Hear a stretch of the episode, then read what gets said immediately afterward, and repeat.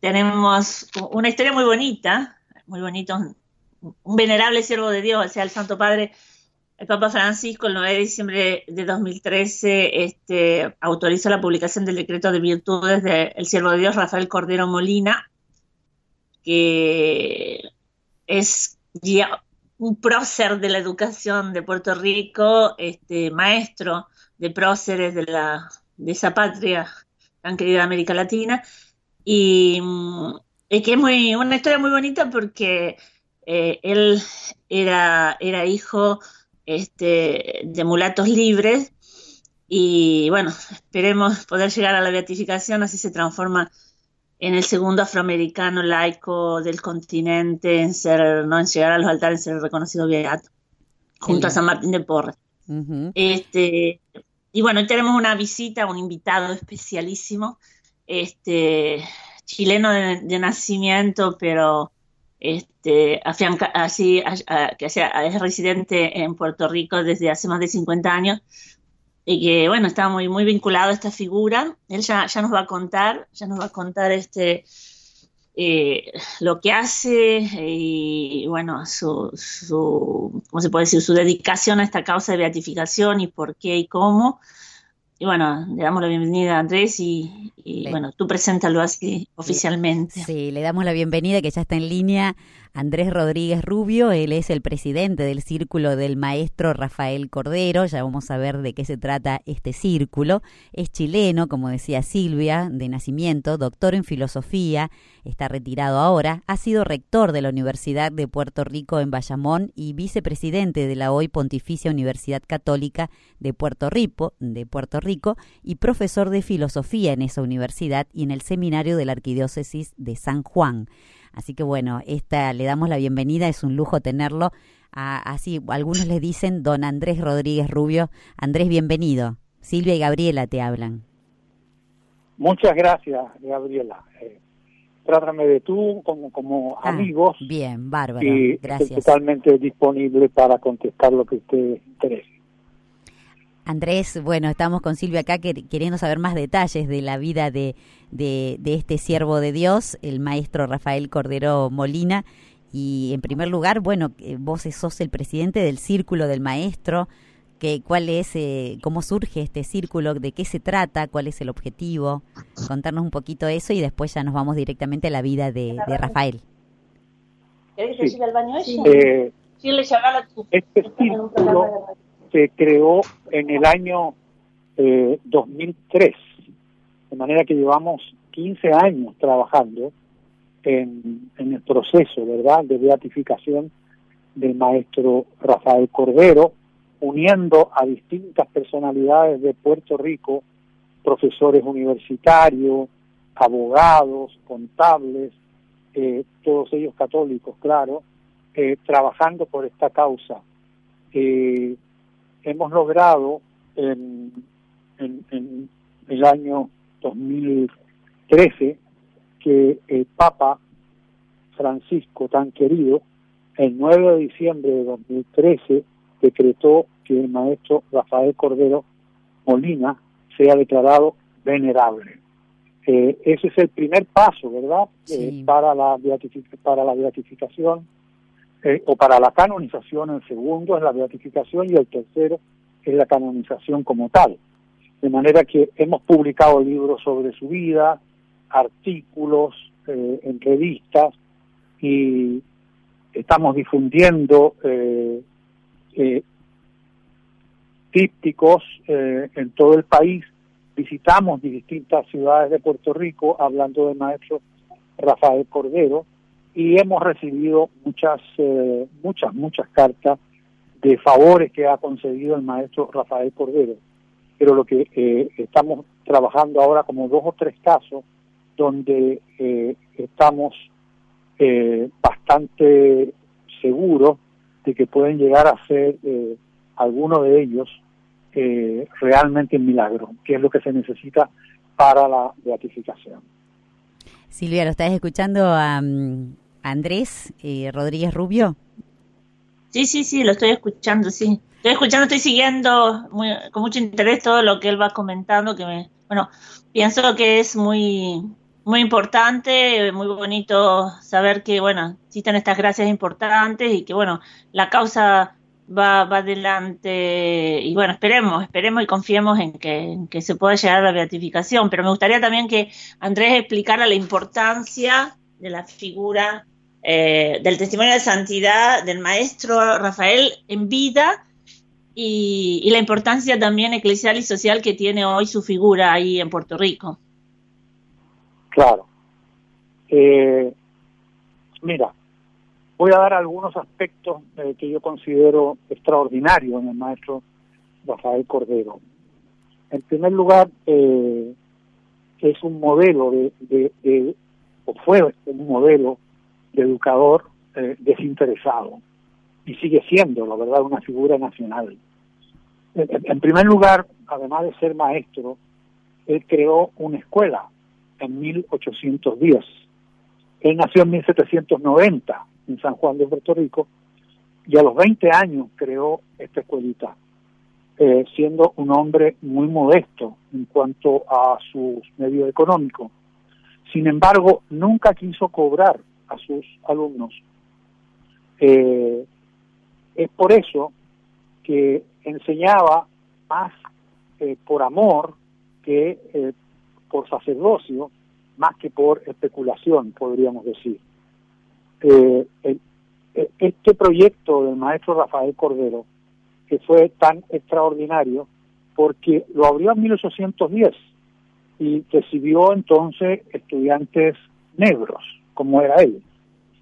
Pero un tiempo después, gente notable de San Juan de Puerto Rico empezó a mandar hijos a sus hijos a la escuelita del maestro Rafael. Entonces aquí se produce algo extraordinario y es que eh, en su escuela había niños blancos y negros.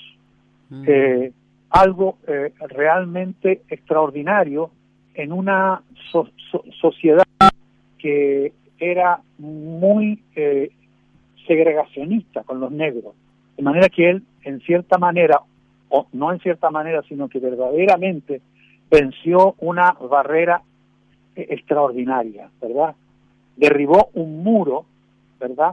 Eh, que hasta ese momento existía eh, en Puerto Rico y probablemente en todos los países donde había gente negra y blanca.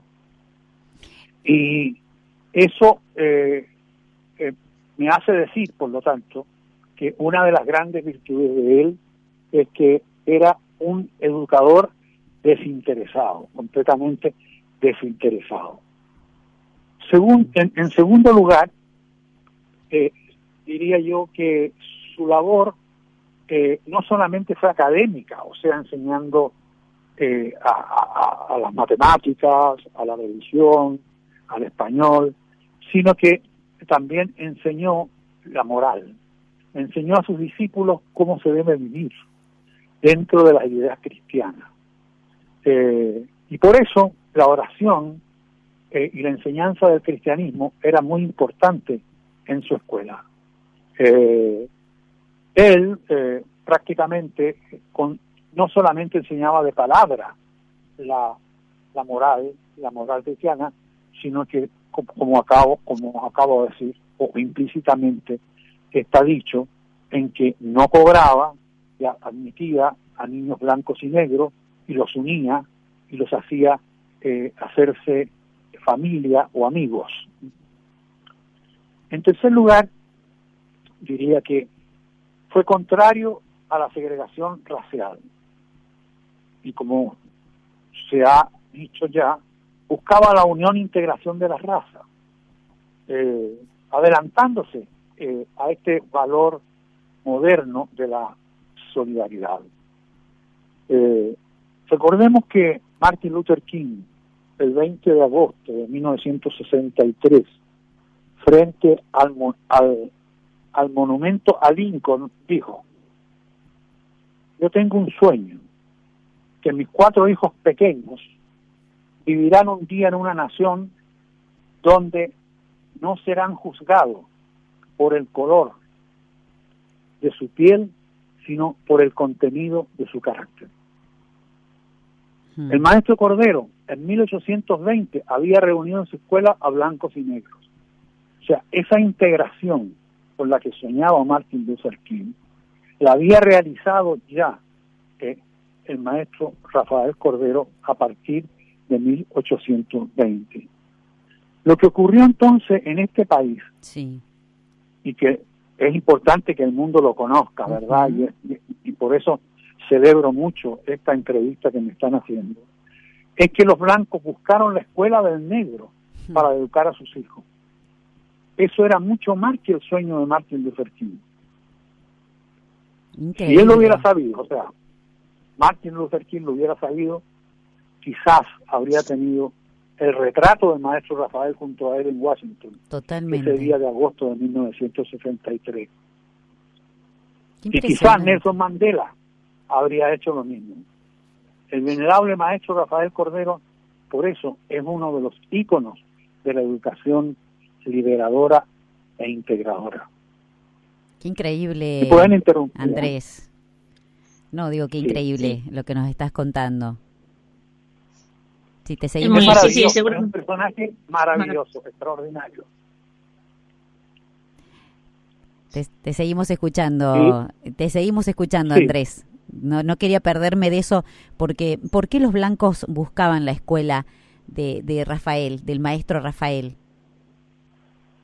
Porque era, era un maestro eh, que enseñaba muy bien. Los muchachos aprendían y por el amor con, con, con que él los trataba, con la dulzura que él los trataba, ¿no?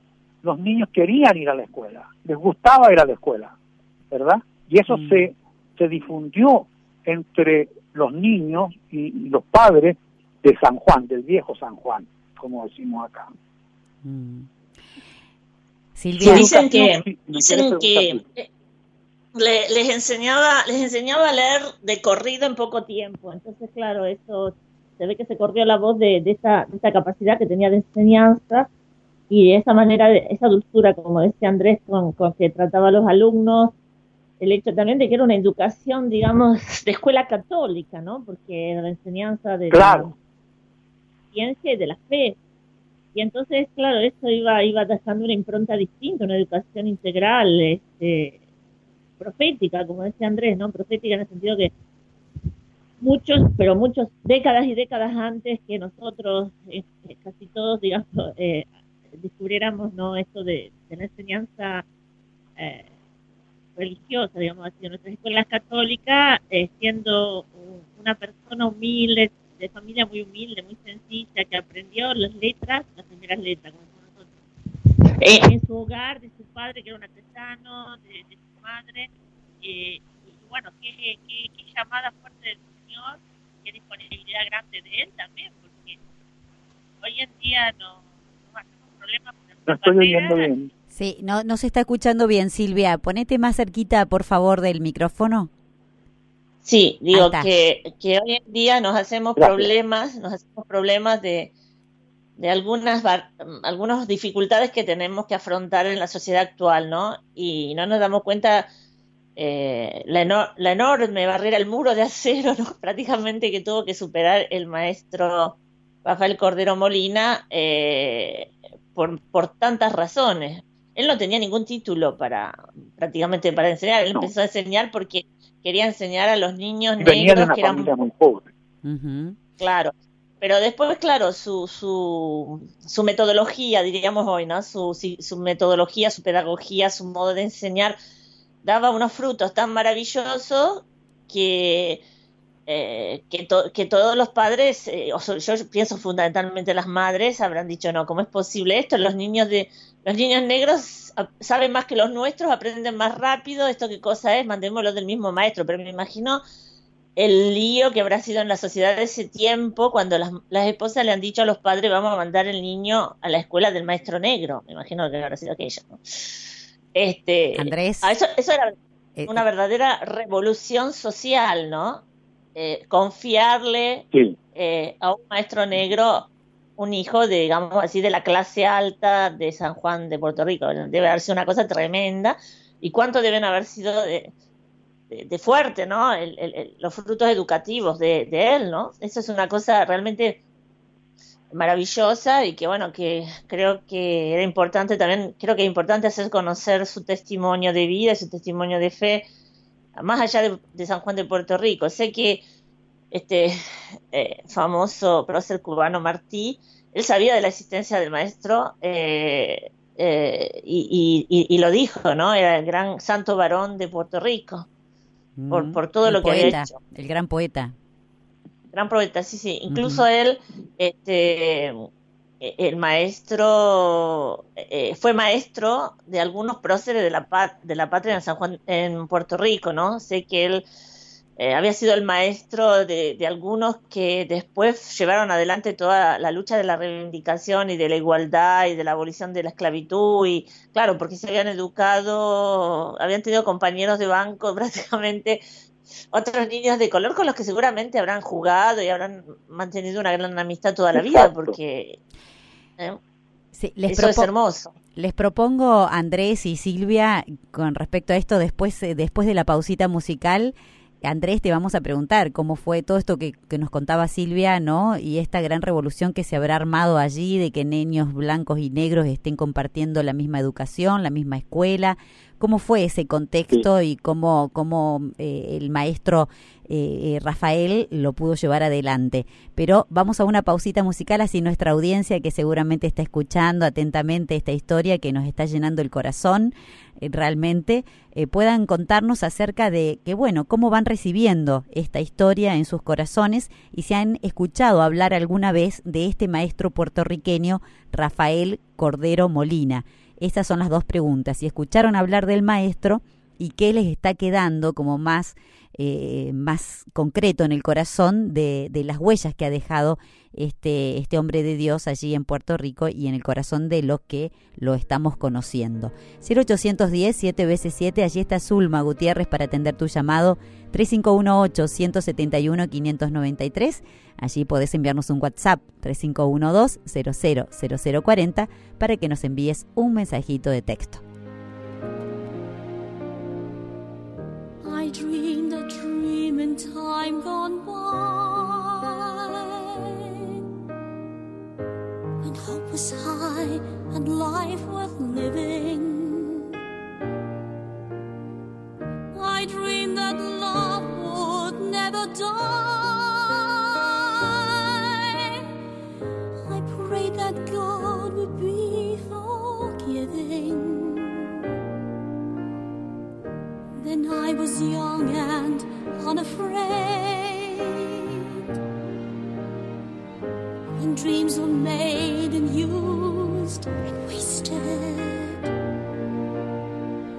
There was no ransom to be paid.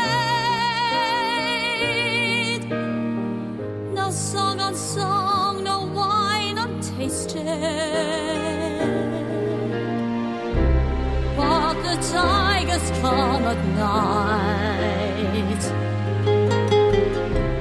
with their voices soft as thunder.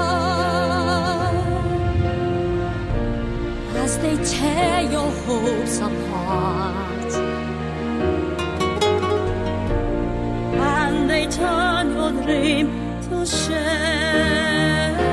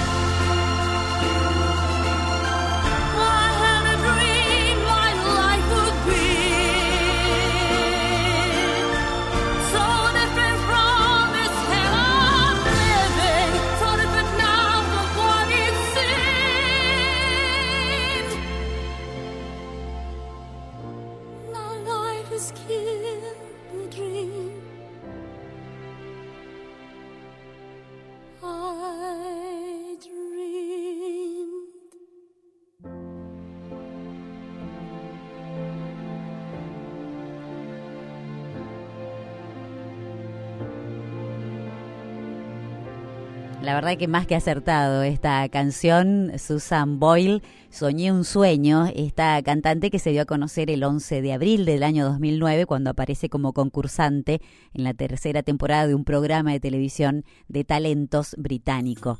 Así que miren qué, qué hermosa canción con la cual hemos eh, adornado este, este, este, programa, Andrés y, y Silvia. Bueno, estamos dialogando para aquellos oyentes que recién sintonizan la radio, Radio María Argentina. Estamos dialogando con Andrés Rodríguez Rubio. Él es el presidente del Círculo del Maestro Rafael Cordero, aparte de que es doctor en teología, y con la doctora Silvia Correale desde Roma. De filosofía, perdón. De filosofía. Eh, doctor en filosofía. ¿Dije teología? Sí. Sí, dijiste teología.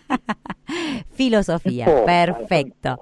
Bueno, bueno, estamos dialogando con ellos y, acá Susana desde La Rioja, desde la, desde esta, eh, del lugar de, de, Monseñor Angelelli, de los, de los mártires riojanos, nos dice Divino Maestro Rafael, lo más cercano a Dios es entrega tierna y protectora hacia los niños que hoy en día, bueno, los adultos le, les enseñan de tantas maneras y a veces eh, con violencia, dice. Dios lo eligió. Muchas gracias eh, por el programa ya se van comunicando nuestros oyentes que están allí atentos, escuchando esta vida tan tan tan modelo, ¿no? De, del maestro Rafael, que con cariño, con amor fue logrando esto que, que aún hoy es, es muy difícil, que es la integración social, ¿no? En este caso, entre blancos y negros. Andrés, bueno, habíamos quedado con esto de que nos ibas a contar un poquito cómo llevó adelante ese contexto. Sí, y qué repercusión tuvo, ¿verdad? Ya Silvia mencionó algo muy importante, que cómo influyó en, en, sus, en sus discípulos, eh, que posteriormente fueron realmente patriotas puertorriqueños. Eh, no los voy a nombrar porque son muchos, ¿verdad? Pero, eh, pero él murió en 1868 y en 1873, o sea, cinco años después, se se eliminó eh, la esclavitud en Puerto Rico. Se mm. declaró la liberación de la esclavitud el 22 de marzo de 1873 y fueron todos sus discípulos luchadores eh, por esa libertad, por ese sentido de igualdad.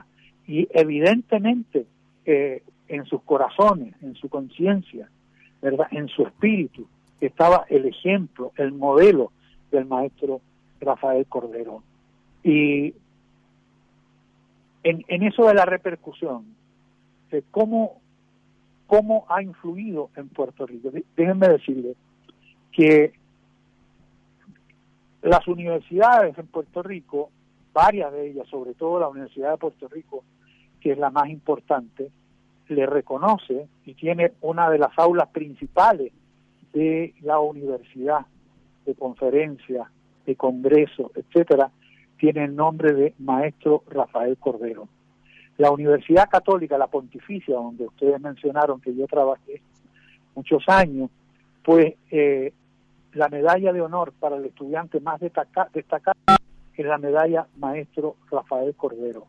También en la Universidad de Ingeniería eh, de Mayagüez, que es una excelente universidad con muchos estudiantes, ¿no? También existen aulas con el nombre del maestro Rafael Cordero y con la medalla de premio a los estudiantes más distinguidos. Más impresionante aún, hay escuelas aquí en Puerto Rico que tienen el nombre del maestro Rafael Cordero. Y, y, y déjenme agregarle esto que es muy importante. Hay escuelas en Estados Unidos que se llaman eh, Maestro Rafael Cordero. en New Jersey, en el Bronx, en Brooklyn, Así que ustedes pueden dimensionar entonces, darse cuenta de cómo ha ido trascendiendo la figura del maestro a través del tiempo, desde aquella época del siglo XIX hasta el siglo XXI, en, en, en, en la isla de Puerto Rico, ¿no? y como se mencionaba hace poco por Silvia también, en Cuba, incluso en España lo conocen, ¿verdad? Y en, en, en estados norteamericanos que tienen escuelas con su nombre. Es impresionante lo que nos estás contando, Andrés. Silvia, la verdad, ¿no? Cinco años después de que muere, ya ahí se elimina la, esclavitud en, eh, Puerto Rico es impresionante, Andrés. Sí. Sí, bueno, el fruto, el fruto del, del trabajo. no solamente Sí, quiero decir, no solamente el maestro Rafael Cordero luchó por eso entre sus discípulos, ¿no? eran muchos patriotas puertorriqueños que a lo mejor no, no, tuvieron relación con el maestro Cordero que lucharon, pero se unaron todos para conseguir esa liberación. Mm, qué, importantísimo. Lo que estamos recibiendo, la verdad, Andrés, eh, de la historia de, de, de, de, este maestro, ¿no? Eh, Rafael Cordero es impresionante. Dice, Carlos dice desde San Luis, a todos verdaderamente no conocía, nos deja un buenas tardes a todos. No conocía a esta hermosa historia, pero me llega al corazón por la entrega de este maestro. Nos deja bendiciones, Carlos, desde San Luis. Mm, bueno, hay algunos mensajitos más que van recordando algunas cosas mm, que les va quedando en el corazón de este, de este, de este gran hombre de Dios. Mm, Silvia, ¿querés hacer alguna preguntita a Andrés? Bueno, eh, aparte de las dos que le hice ya, que creo que, bueno, eh, él, explicó, digamos, la importancia en su momento, mientras vivía, la importancia eh, que tiene desde el punto de vista eclesial y también social y cultural actualmente, el, el, siervo de Dios, ¿no? Rafael Cordero, este es, saber si, bueno, si en, bueno, era eso, ese, ese tema también que se presentó durante la causa, durante el curso de la causa de beatificación aquí en fase romana, cuando se tuvo que profundizar el tema de la fama de santidad, porque parecía como que, digamos así, la fama de, de prócer o la fama de maestro a nivel, digamos, eh, civil, prevalecía sobre la fama de santidad. Entonces, que nos cuente Andrés, que vive allí en Puerto Rico, si realmente eh, a nivel de iglesia, a nivel eclesial, eh, eh, se, lo considera y existe esta fama de santidad entre los fieles, entre la gente. Sí, por supuesto, por supuesto. Aquí hay una, una publicación que sale toda la semana de la Iglesia Católica, el visitante que todo el mundo compra en las iglesias del domingo, y siempre está presente la figura del maestro Rafael Cordero, ¿no? Y como decía hace poco rato, recibimos cartas de gente que ha recibido favores del maestro Rafael Cordero, y como iniciaba, como decía al inicio de, de mis opiniones, pues él enseñaba la moral cristiana y eh, las oraciones y empezaba eh, eh, siempre sus clases con, con una oración. Y existe esa vinculación ¿no? en el pueblo puertorriqueño de su figura con su santidad, con su fe entrañable, ¿no? Mm. Quería agregar que otro de los grandes, de las grandes este, virtudes del maestro es que tenía desapego a los honores. Aquí existía en el siglo XIX lo que se llamaba la Sociedad Económica de Amigos del País y que le dio el premio de virtud consistente en 100 pesos, que en ese tiempo debe haber sido una suma eh, considerable, ¿verdad? Y se dedicó de ese premio de 100 pesos, dedicó 50 pesos para vestir, calzar y facilitar libros a sus discípulos más pobres. Porque los, los, los estudiantes, sobre todo los estudiantes negros, eran casi todos pobres. Y los otros 50 pesos los repartió entre los limoneros de la capital.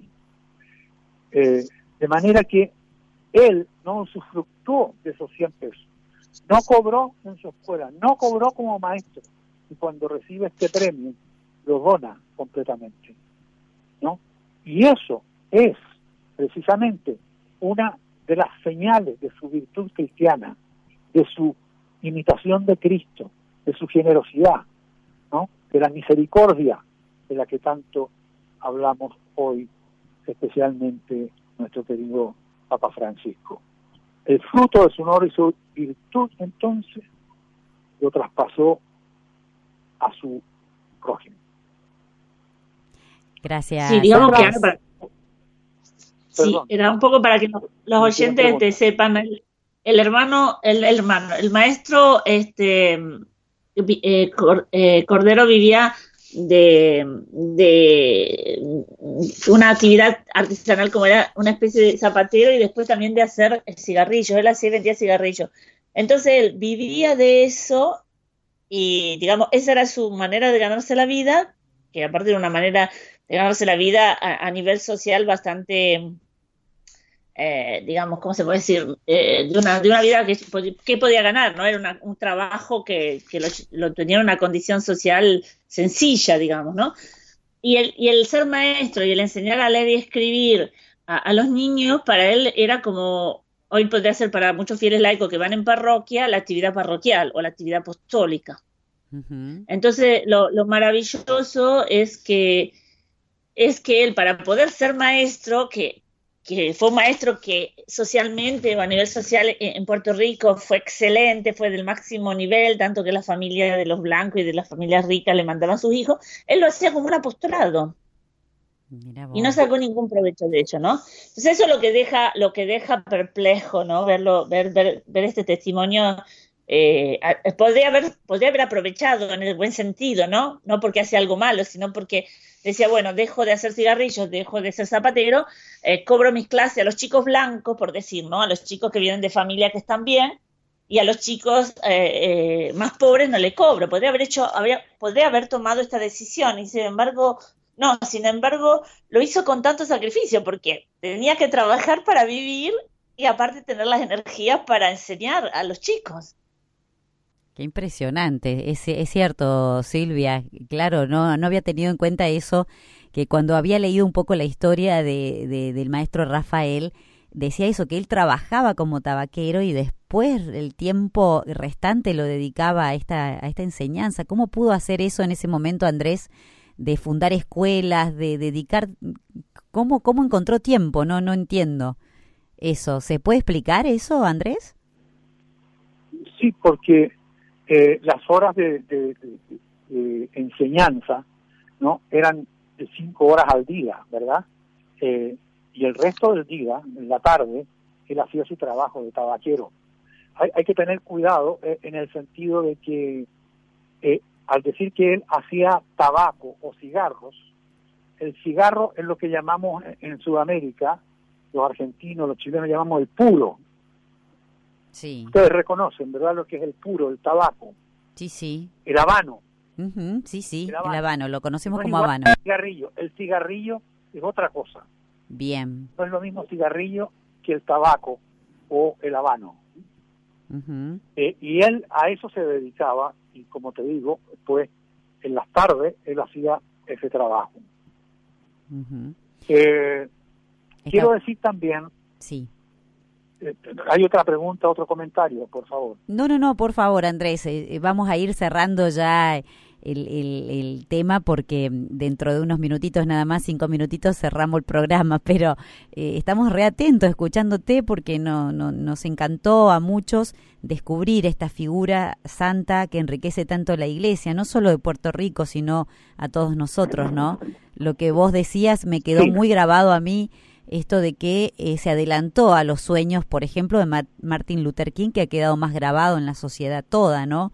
Eh, eh, sin embargo, él ya había cumplido ese sueño de integración y, de, abolir la esclavitud eh, en su país. Así que a mí me quedó muy grabado eso. Sí, mira, déjame decirte que además, estoy consciente de lo que me estás diciendo que está acabando el programa, pero no quiero dejar de decir esto, lo siguiente. Tenía una compasión inmensa por los pobres. Cuando un pobre tocaba a su puerta y él estaba almorzando, daba su comida al mendigo, además de ropa y alguna moneda. Mm. De manera que el maestro Cordero no solamente unió a negros y blancos, sino que también a ricos y pobres. Comenzó en Puerto Rico sin pensarlo por la intuición de su corazón escuela democrática, porque ahí todos podían asistir, importa su condición social. Eh, y eso eh, es algo tan extraordinario que está grabado en el corazón de los puertorriqueños. Y con respecto a la remisión que Silvia señalaba muy bien, el maestro Rafael Cordero enseñaba el catecismo, a persignarse, a rezar el Padre Nuestro, el Ave María, el credo y las demás oraciones de la doctrina cristiana. Las clases comenzaban y concluían con el Salve Reyes. Junto con las letras enseñaba la fe. En la pared de la escuela colgaba el cuadro de la Virgen del Carmen, el crucifijo y el cuadro de San Antonio de Padua. Un ambiente de fe profunda era el que proyectaba Rafael con su vida y auténtica entrega. Gracias Andrés, la verdad que ha sido hermoso. No, me, encantó, me encantó eh, todo lo que vos eh, pudiste eh, transmitirnos a nosotros.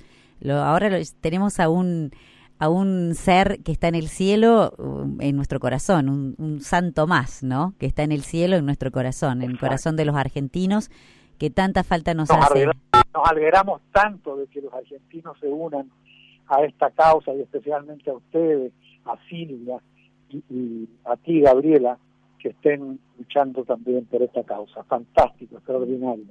Así es. Silvia, bueno, lo despedimos Andrés y nos despedimos todos ya. Sí, che, Laura, se nos pasó volando el tiempo porque... Realmente, eh, muy rápido. Sí, muy bonito todo el testimonio, todo su mensaje, una vida que parecía ser conocida, ¿no? Y yo me alegro muchísimo de, bueno, que providencialmente pudimos tomar contacto con el vicepostulador, el padre Oscar, que, bueno, saludamos, que está, que está con un poco de gripe y, bueno, que nos indicó también la que podíamos invitar a Andrés a, compartir con nosotros este momento para que nos ayudara a conocer y a profundizar la vida y la importancia también en la sociedad y en la historia y en el, y en el, y en el hoy de, de, de de Puerto Rico, ¿no? Gracias Andrés, gracias por lo que hace, por tu trabajo, por llevar adelante este, este servicio a la iglesia y a la comunidad de Puerto Rico, eh, sosteniendo la asociación, presidiendo la asociación. Y bueno, eso, los aliento muchísimo a que sigan en la brecha, como decimos los argentinos, sigan en la brecha para poder un día también hacer un programa especial en vista de la beatificación del hermano Rafael Cordero, que será una alegría inmensa para todo el mm. continente latinoamericano. Así es, así es Silvia.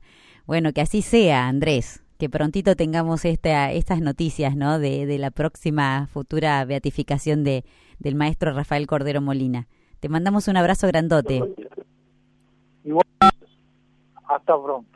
Hasta pronto. Bueno, ahí estuvimos dialogando, bueno, estamos dialogando con la doctora Silvia Correale y estuvimos dialogando con Andrés Rodríguez Rubio, quien es presidente del Círculo del Maestro Rafael Cordero Molina. Es chileno, doctor en filosofía, ha sido rector de la Universidad de Puerto Rico en Bayamón y vicepresidente de la hoy Pontificia Universidad Católica de Puerto Rico.